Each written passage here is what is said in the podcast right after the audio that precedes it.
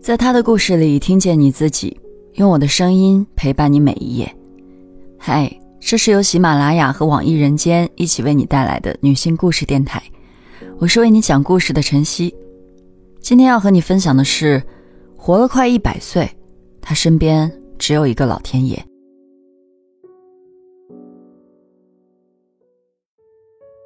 我认识他的时候，刘芳一直在路边摆摊儿。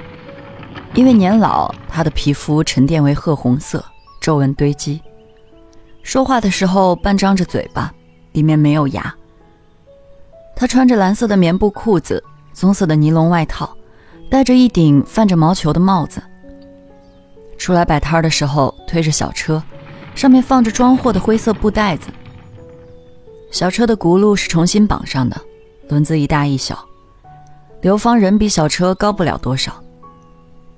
他慢慢拉着小车走，身体被带得轻轻的晃。这一年的刘芳已经九十七岁了。他十几岁的时候离开了家，那年他的家乡缺粮，村里残壁枯田，人眼看着就要饿死。刘芳的娘把心一横，拉扯着他奔到烟台，又挤上了北上的船。渤海湾的浪里，刘芳晕了一路，下来后眯着眼睛一看。旅顺港口站着几个苏联军人，他以为自己又要命途未卜。母亲紧紧护着他，前脚带后脚，随着人潮走。结果这一出来，就再也没回去过。刚到异地的他们赶上了粮食短缺，母亲带着他出门讨饭，走过坑坑洼洼的路，裤腿上溅满了泥点子，总算投奔到亲戚家。种下点地，勉强为生。可食物虽然勉强有了，营养却成了奢侈。刘芳的身高在那一时期不涨反缩，脊椎因为负荷过重而长时间驼着，身体也变得很差，常常使不上力气。从此，他的身高就再也没到过一米五。刘芳如今的摊位常设在银行门口，正好是靠近商业街的十字路口。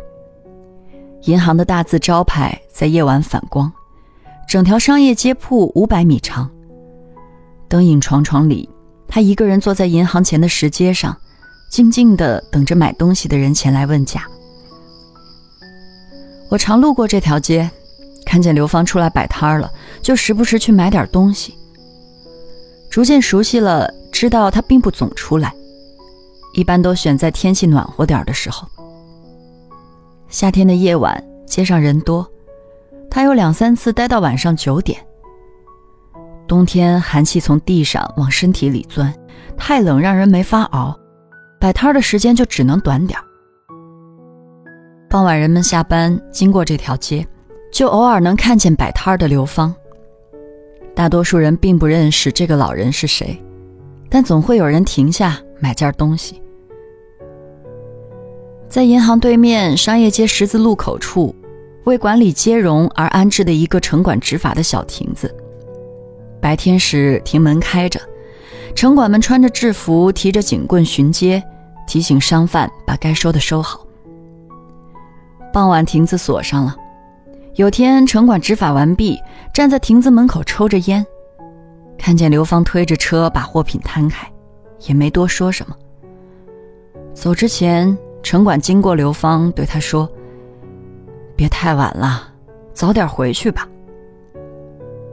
刘芳应着，说话的时候张着嘴巴，声调拖长。但那天东西不好卖，他还是多待了一会儿。刘芳的摊位是东凑西凑的，什么都卖过。商业街卖书包的夫妻俩从批发城进了一批书包，年前他们要走了。把不打算带走的三个书包给了他，让他拿去卖吧。刘芳眯缝着眼，点着头说好，说好，谢谢。他整理的时候，找出家中木柜子里装着的一个旧斜挎包，一块背着出来卖。新书包卖十五块，要是来人嫌贵，他就再抹去五块。快过年的时候。他拿出三大本农历，旁边放五个福字。农历按照背面的标价卖，嫌贵就抹个零头，找好钱后再赠个福字儿，沾沾过年的喜气。入冬的时候，刘芳的摊位摆过几个布玩偶，有新有旧，大的手臂高卖五块，小的手掌宽卖三块。旧物把新物带的卖相不好，那个傍晚他待了一个多小时，只卖出一个。再往前，夏季长夜，刘芳的摊子没什么可卖的，他拿出没用过的两个瓷碗和三个勺子，其中一个有了缺口。他打算谁买了就捎带走。冬天的一个傍晚，我正好在刘芳的摊儿上，一家三口经过他的摊位。戴眼镜的年轻母亲兴致很高，拿起摆在布垫上的手工沙包翻看。他挑着花样跟孩子展示，问孩子：“知道这个怎么玩吗？”五岁大的女孩长得白净乖巧，被爸爸牵着。刘芳双手抱膝，嘴巴微张，看着这三个人。年轻妈妈拿起沙包踢着，给孩子做示范。踢完笑着说：“不好意思，把您这个踢脏了。”刘芳脸上皱纹堆起，笑着说：“没事儿啊，踢吧踢吧。”最后，年轻妈妈买走了两个，总共两块。刘奶奶看着这一家三口走远，喃喃念叨着：“这孩子真好看啊。”真白净。路上车少，冬夜较静。我问他：“经常有人拿起沙包来踢踢吗？”他语调略带惆怅，说：“没有啊，已经半年都没有了。”略微停了一会儿，他又说了句：“真好。”一个打扮时髦的年轻姑娘买了一个玩偶，拿出二十，告诉刘芳，让她别找了。掏钱的时候，小姑娘问：“老奶奶，您没有退休金吗？”刘芳点点头。因为身体原因，刘芳一辈子没进过工厂，没有工龄，勉强拿到低保。他年轻时能挣上一口饭就算一口饭，没想过年老的时候养老能有什么大问题，更没想能活过九十。姑娘走了，刘芳有些感慨。他伸出手指往前点了点，说：“这儿啊，有老天爷。”刘芳提的最多的就是老天爷。他说：“能够活这么大的岁数，是老天爷降下来的福分。”刘芳不愿多提自己的儿子儿媳，他只说过一句：“没钱的话，谁来认你呢？”做工人的老伴儿早已去世，唯一的儿子也老了，常年穿着迷彩服到处给人出苦力。媳妇儿能守住这份贫苦，他就没什么抱怨了。剩下一切都是老天爷照看着，所以怨是老天爷给的，福也是老天爷安排的。他一辈子没念过什么书，只信过一句。举头三尺有老天爷。年前刚入冬的时候，有天风刮得很猛烈，刘芳那天也拉着小车出来了。路口的风像是打了旋儿一样，刮得他脑袋生疼。那天日子选的不对路，不应该出来。他回家之后，先是吐了好久，然后在电褥子上躺了半个月，疼痛难挨。蔓延在椎骨。邻居给了他几贴膏药，他贴在身上，扛过了那场病。医院太贵，他没去。养病，总想着躺躺就能好。有时他也有预感，是不是真的要到了和土地老儿见面的那天了？刘芳想着，眼泪掉下来，他很快抹去。把松散的被褥攥得更紧了些。最后，他还是活了下来。刘芳又开始说：“老天爷眷顾他，没让他走。”那次大病之后，他依旧出门摆摊儿，只把间隔的时间拉长了些。认识的久了，我总有意帮他多卖出些东西，于是定好了布和样子，请他缝些纱包。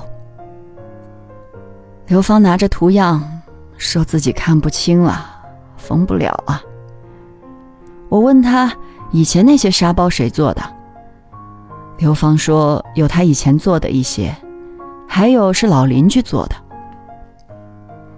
他想了想，最后让我把图纸都给他吧，他让邻居给我做出来。借着商铺店家的灯光，刘芳仔细看着东西，和我说好了什么时候来取。三天之后，在十字路口的台阶。刘芳看见我来了，把放在身边的布包打开，从里面取出了一个绿色的塑料袋。他嘴巴张着，问：“是不是这样啊？”按照我给的布，沙包的数量并不多，也就十个，但做起来费劲。跑完十一道边儿，留了豁口，往里面放上大米，最后还得手缝。刘芳是坐公交请原先的邻居姊妹帮忙做的。我以为自己听错了，又重复问了一句：“坐公交？”刘芳说：“邻居搬家了，搬到市里了。现在人年纪大了，嫌缝纱包太累，不想做这个活了。”刘芳说：“这是跟她交情深的女孩定的，一定要做。”对方才勉强答应。我想多给些钱，刘芳坐在石阶上执意不要，说这是约好的价格，让我别瞧不起他。他皱纹进步的老手把钱推开，一再说一开始就约好了，让我把钱拿走。他说这话时声音低哑。春日到来，不摆摊的白天，刘芳出来晒太阳。他坐在商业街药房的石阶上，微笑着眯眼。药房正对着车站，来往等车的人时不时看他，他也看看这来往的人。他双手拄着拐杖，重心前倾，让自己站了起来。药房里问诊的人透过玻璃窗看着他。阳光正好，时节微凉。他起身离开。我后来跟他说：“这不还有三年，马上就年过百岁了吗？”光照里，刘芳挤着皱纹，笑着说：“老天爷终究还是没收他呀。马上一百岁了，还能晒晒太阳。”今天的故事就分享到这儿，感谢你的收听，欢迎在音频下方留下你的感受和故事。与千万姐妹共同成长，幸福相随。我是晨曦，下期见。